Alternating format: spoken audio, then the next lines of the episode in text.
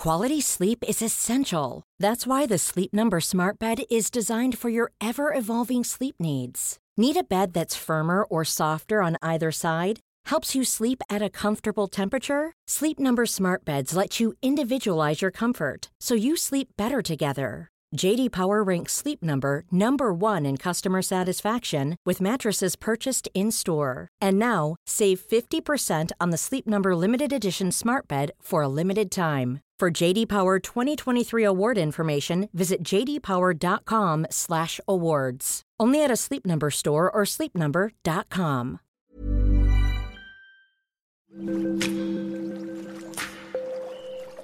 Aderezo presenta Qué sabroso con Gerardo León.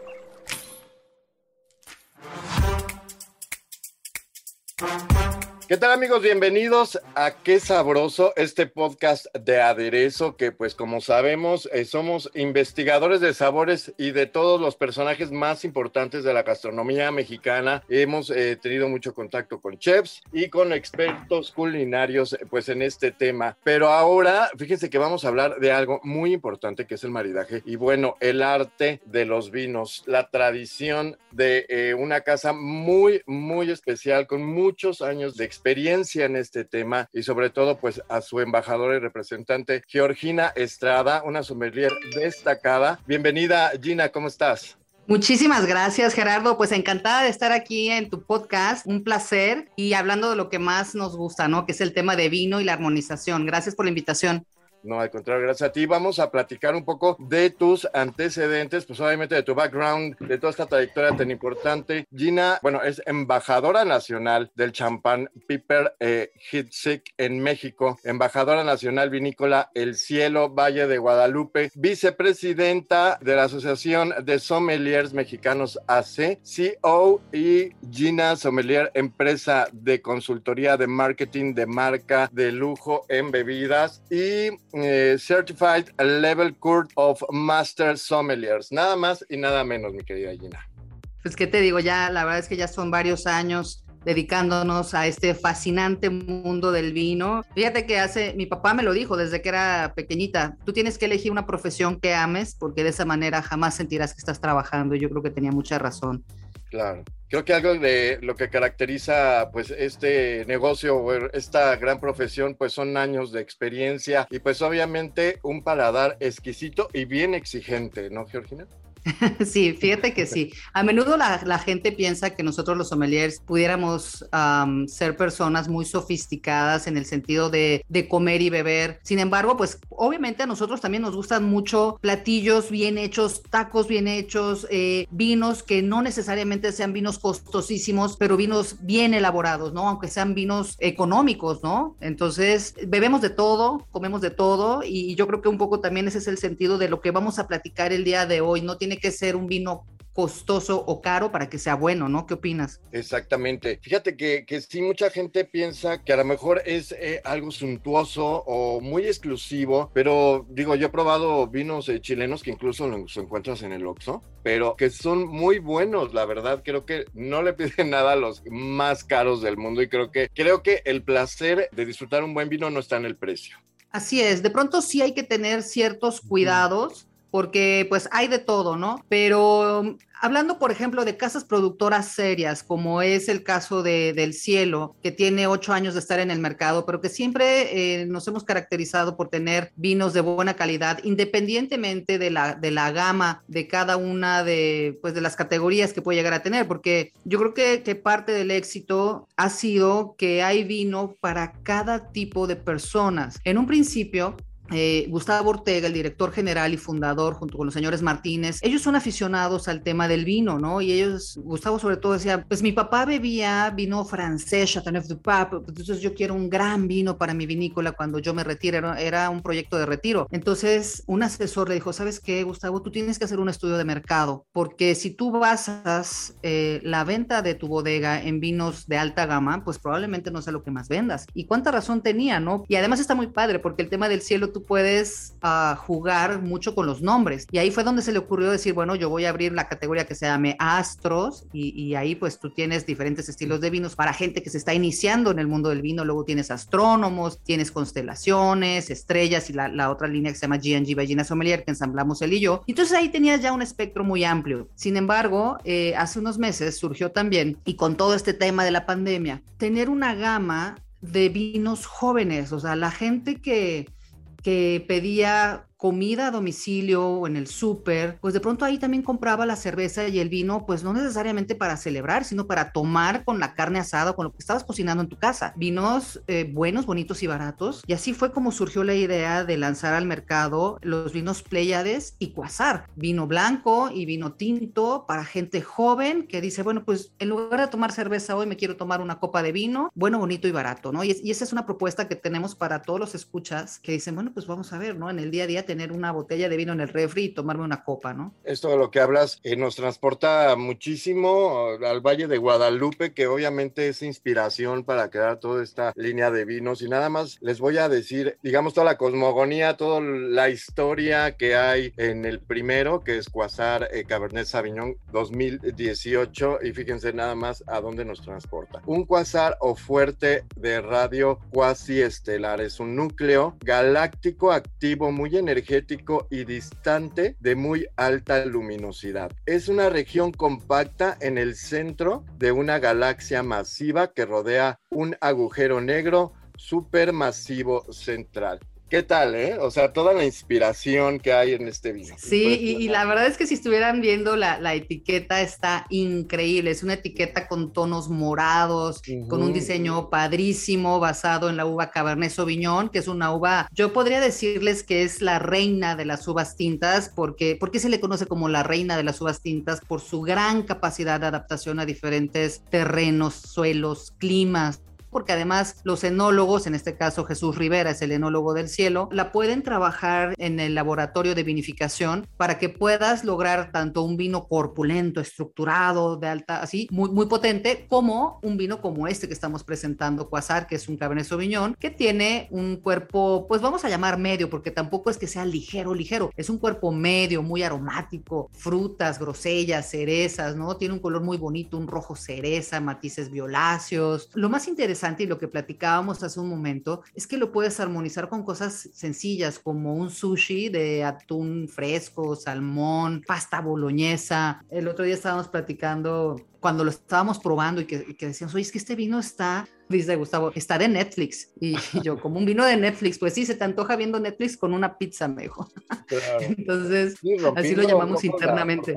Para un momento agradable, digamos. Sí, Sí, sí, sí, tacos de rachera, ¿no? O sea, rompes todas las formalidades posibles para poderlo disfrutar de una manera relajada. Claro, es, lo que hablábamos, que muchas veces el vino es la mejor compañía, no necesariamente en una cena sofisticada o algo tan eh, rimbombante, digamos, puede ser algo mucho más tranquilo con los amigos, incluso hasta viendo la televisión nos puede acompañar muy bien. Y pues, Pleiades, Blanc de Blancs. 2019, que también tenemos una historia muy, muy interesante. Las Pleiades, también conocidas como las siete hermanas, son un cúmulo estelar abierto en la constelación de Tauro. Mira mi signo. Es em, el más conocido y el más llamativo a simple vista. En la mitología griega, eh, las Pleiades eran hijas de Titán Atlas. Para salvarlas de ser perseguidas por el cazador Crión, Zeus las transformó en estrellas. Qué bonito, ¿no?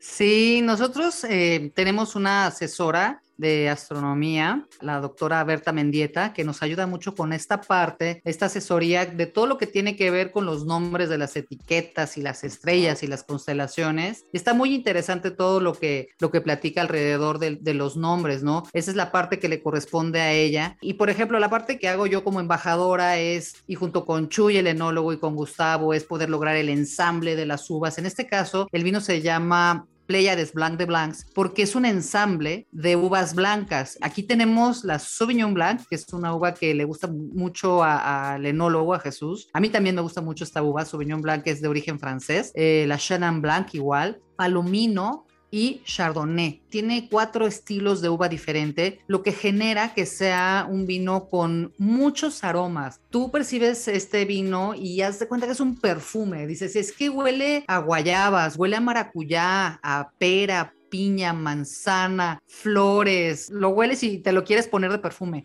En la boca es un vino con un equilibrio perfecto, o sea, no es un vino dulce, no es un vino, es un vino seco, pero no es extra seco, lo que le permite tener también un espectro de armonización muy bonito, donde puedes armonizarlo también con sushis, pero sushis ligeros de, camarón, de cangrejo, eh, pescados blancos, ceviches, queda muy bien con ensaladas frescas, con algunas frutas. Es un vino que hasta la gente que te dice, no, es que yo no tomo vino blanco porque no me gusta en el momento que prueban un Pleiades dicen, no, creo que voy a cambiar de opinión, esto sí me gusta. Se toma frío, 8 grados centígrados, es un vino playero también, ¿no? Un vino que puedes beber en la playa. Se puede beber solo o con maridaje. Yo siempre digo, pero bien acompañados, ¿no?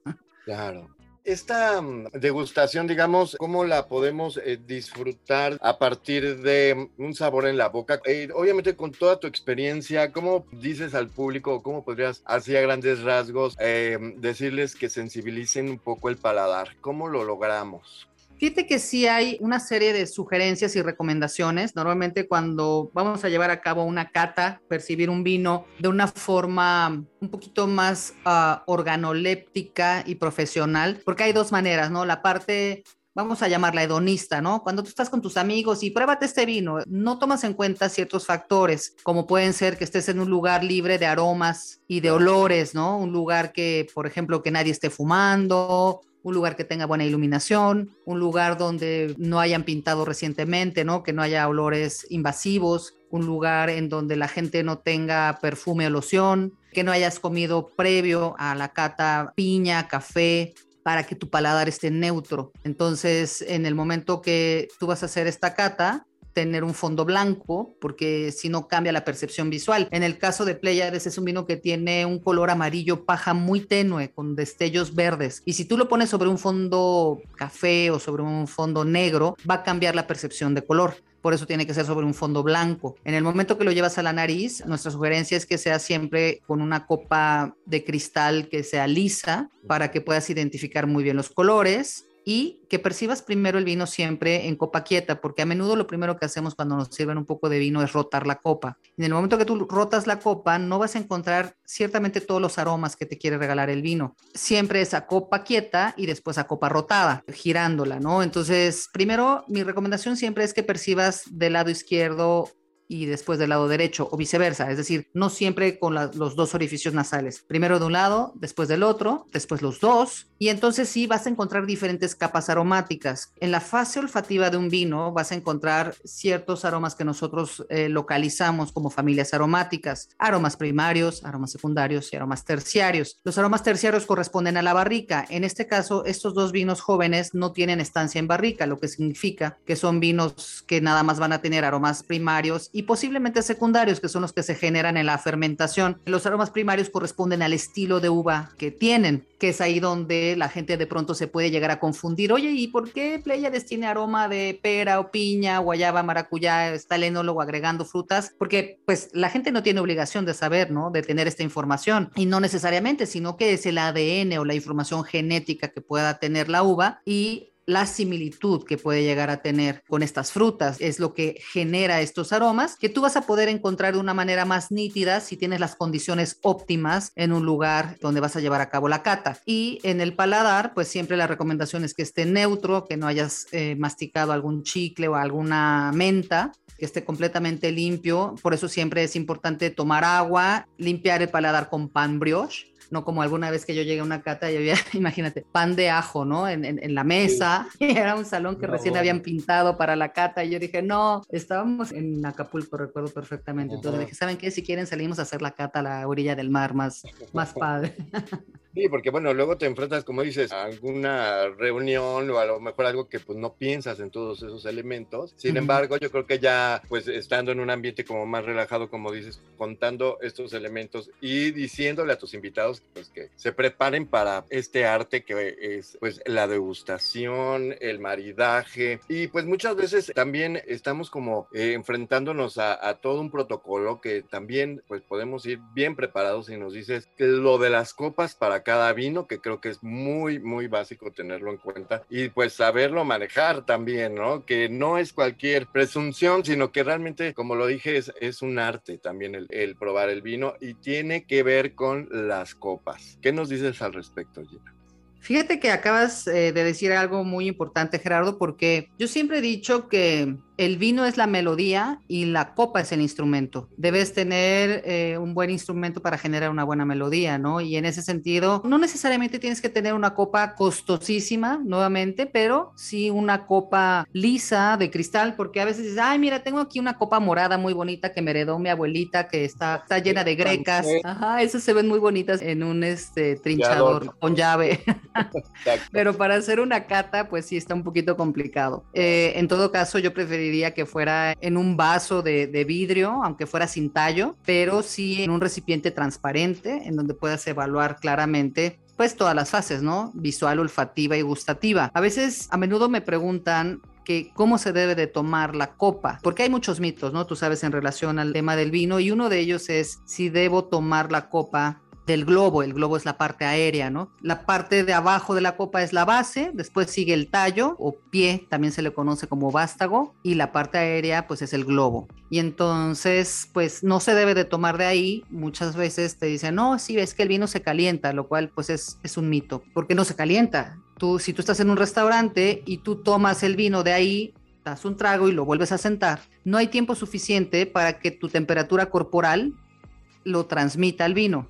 Lo que sí puede suceder es que ensucies la copa. Si tú tienes la mano sucia, si comiste algo con grasa y demás, entonces vas a afectar la percepción visual. Otra cosa es si tú estás en un cóctel y de pie, pues claro, ¿no? Si de todo el tiempo estás de pie y tomando la copa con la mano, sí puedes elevar la temperatura, pero en el restaurante no, porque lo haces de una manera muy rápida, ¿no? Entonces, claro. ese, ese, es uno de los mitos y, y esencialmente es porque afectas la fase visual pero bueno, como esos te puedo platicar miles. Yo creo que claro. no nos daría un podcast para platicar sí. de los mitos y realidades. Sí, pero fíjate, no sabía que podíamos hacerlo hasta en un vaso, que creo que es muy importante. Pues descubrir la claridad de eh, las características de cada vino, pues es lo más importante siempre y cuando sea pues un recipiente limpio, translúcido y este de buena calidad. Ahora, uh -huh. los tamaños, obviamente sabemos que la más grande es para el vino tinto, ¿no? Sí, normalmente sí. Eh, y la de vino blanco puede ser más pequeña porque como el vino blanco se debe tomar una temperatura más fría, de hecho Pleiades se recomienda a 8 grados centígrados, mientras que Quasar a 16, puede ser un poquito menos, incluso 15 grados, porque tiene muy buena acidez. La razón por la cual se le baja la temperatura a los vinos blancos es porque tienen una alta acidez. Entonces, bajar la temperatura a un vino blanco eh, hace que se inhiba. Sería pues prácticamente imbebible tomarte un vino blanco a la temperatura ambiente. La acidez sería muy elevada. Y hay gente que le gusta beber el vino tinto frío. Ahí sucede que el tanino se vuelve muy rugoso. Imagínate que estás mordiendo la cáscara de, de, una nuez, por ejemplo, ¿no? Entonces, cuando tú bajas mucho la temperatura de un vino tinto, además de que se vuelve más tánico, pues no lo vas a percibir de, de una mejor manera, ¿no? Se vuelve tánico y se inhiben los aromas. Al momento que tú eh, le bajas la temperatura a un vino, no solamente inhibes la acidez, sino que inhibes los aromas, que es una parte importante que el enólogo te quiso mostrar. Por eso es que siempre hay que procurar tener la temperatura adecuada para poderlo disfrutar de la forma en la que el productor lo quiso hacer, ¿no?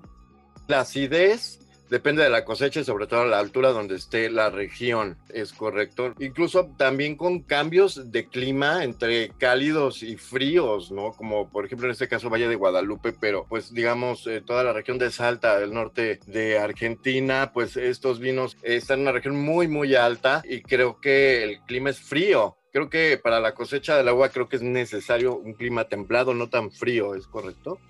Sí, bueno, en realidad tiene que ver con altura, tiene que ver con clima y tiene que ver con el momento en el que lo cosechas y la acidez y los gramos de azúcar que tiene, ¿no? Entonces, por eso es muy importante que los enólogos estén en contacto con los agrónomos, los ingenieros agrónomos, para que puedan elegir el momento exacto de la cosecha. Cierto es que hay diferentes regiones en el mundo en donde hay un diferencial térmico, que es lo que te permite tener buena maduración, porque hay, hay veces que la uva no está lo suficientemente madura, pero ya tiene la acidez que necesitas, hablando por ejemplo de los blancos, para que puedas tener el equilibrio perfecto. En otros países, sobre todo de viejo mundo, eh, no decides tú en el momento que quieres cosechar, no lo decide el dueño de la bodega, lo decide el consejo regulador. Entonces ahí te dicen, por ejemplo, en, en champán, en la champaña, en la región de la champaña, no lo decide el dueño, lo decide la denominación de origen y te dicen mañana tienes que cosechar. Entonces e, es, es un tema para poder lograr el volumen de alcohol, pues tiene que estar relacionado con el momento de la cosecha, diferenciales térmicos, gramos de acidez y cosas por el estilo.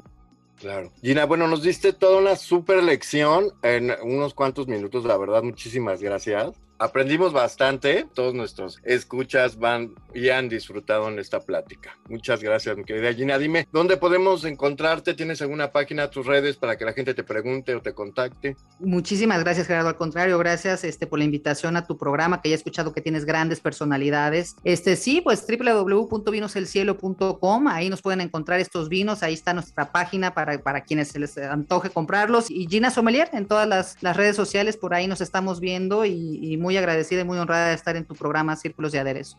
Muchísimas gracias a ti, Gina. Y pues ya saben, escríbanle, pregúntenle todo lo que quieran saber. El mundo de los vinos es demasiado grande, así que tenemos muchas preguntas para ti. Y pues escríbanos a podcast.om.com.mx. Síganos en Aderezo OM y en todas nuestras redes sociales. Muchísimas gracias por su atención. Nos escuchamos la próxima.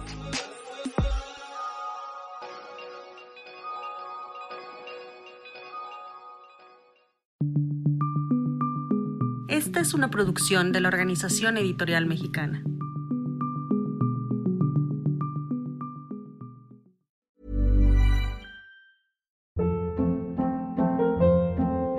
Hold up. What was that? Boring. No flavor. That was as bad as those leftovers you ate all week. Kiki Palmer here, and it's time to say hello to something fresh and guilt-free. Hello Fresh. Jazz up dinner with pecan-crusted chicken or garlic butter shrimp scampi. Now that's music to my mouth. Hello Fresh. Let's get this dinner party started. Discover all the delicious possibilities at hellofresh.com.